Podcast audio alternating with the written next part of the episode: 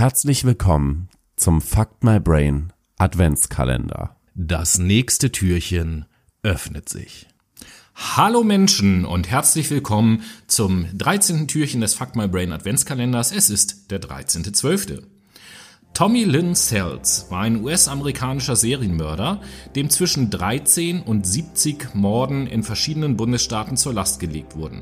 Der als Coast-to-Coast-Killer bezeichnete Sells soll die Taten in einem Zeitraum von 20 Jahren begangen haben und wurde im April 2014 hingerichtet.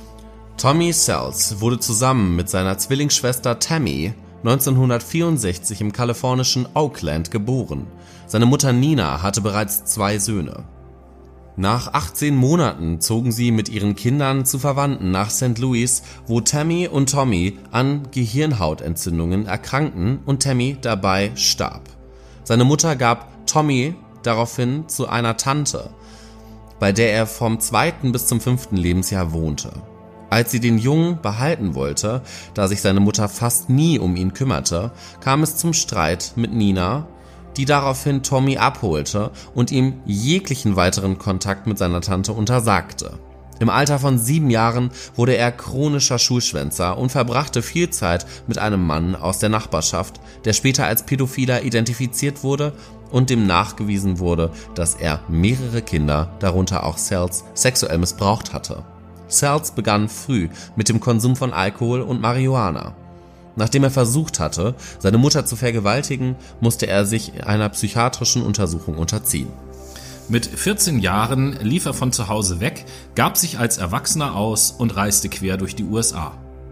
Er bestritt seinen Lebensunterhalt durch Diebstähle und Gelegenheitsarbeiten. Er wurde 1990 wegen Diebstahls zu einer Gefängnisstrafe verurteilt, wobei auch seine Drogenabhängigkeit behandelt wurde. 1991 unternahm Sales den Versuch, eine junge Frau zu vergewaltigen und zu erstechen, ließ aber aufgrund ihres zu heftigen Widerstands von ihr ab und konnte bei der Flucht von Passanten überwältigt werden. Er wurde wegen versuchter Vergewaltigung und versuchten Mordes erneut zu einer Haftstrafe verurteilt. In der Nacht vom 30. auf den 31. Dezember 1999 brach Sells in ein Haus in Del Rio, Texas ein, verging sich sexuell an der 13-jährigen Kylene Harris und ermordete sie durch Messerstiche. Als er anschließend deren zehnjährige Freundin Crystal Surlis entdeckte, die ebenfalls im Raum war, schnitt er ihr die Kehle durch und flüchtete. Schulz überlebte jedoch und konnte Hilfe rufen, zudem half sie der Polizei bei der Erstellung eines Phantombildes. Ein Freund der Familie Harris glaubte auf dem Bild Tommy Selps zu erkennen, den er aus der örtlichen Kirchengemeinde kannte. Die Ermittler zeigten Surlis daraufhin im Krankenhaus eine Liste mit verschiedenen Fotos aus der Verbrecherkartei, wobei sie sofort Tommy Sells als den Angreifer identifizierte. Als die Polizei Sells zum Verhör abholte, gestand er die Tat sofort. Im Laufe der Zeit bekannte er sich zu rund 60 weiteren Tötungsdelikten in diversen Bundesstaaten. In einigen Fällen führte er die Ermittler zu den Tatorten, gab Täterwissen preis und oder konnte durch Indizien und DNA-Spuren schwer belastet werden. Er gestand 1979 während eines Einbruchs in Mississippi einen Mann ermordet und 1980 zwei weitere Männer in Kalifornien ermordet zu haben. Er wird auch verdächtigt, 1983 eine Frau und deren Tochter getötet zu haben.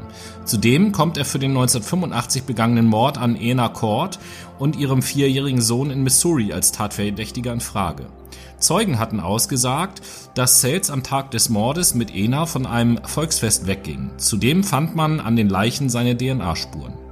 Sales gab lediglich zu, an diesem Tag einvernehmlichen Geschlechtsverkehr mit Ena Cord gehabt zu haben und danach gegangen zu sein. Zudem wird er für die Ermordung der Familie Dardin in Illinois im Jahr 1987 verantwortlich gemacht. Sales gestand beim Einbruch in deren Haus, den dreijährigen Sohn erschlagen zu haben. Dessen hochschwangere Mutter erlebte durch diesen Schock eine Frühgeburt, woraufhin er sie vergewaltigte, einen Baseballschläger nahm und das Neugeborene und die Mutter erschlug.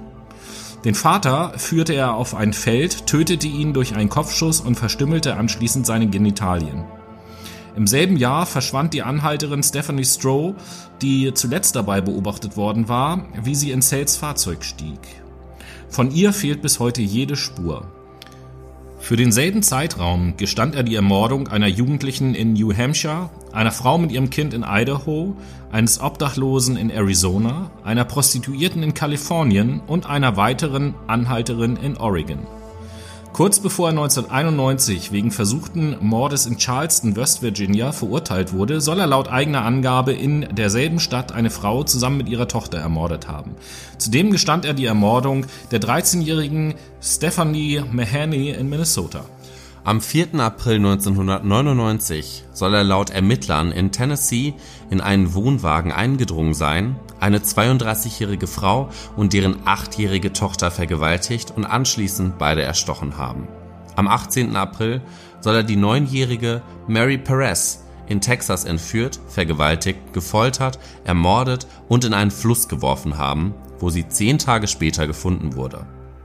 Außerdem wird ihm vorgeworfen, am 13. Mai die 13-jährige Haley McHone in Kentucky vergewaltigt und erwürgt zu haben. Zeugen hatten ihn beobachtet, wie er ihr Fahrrad verkaufte.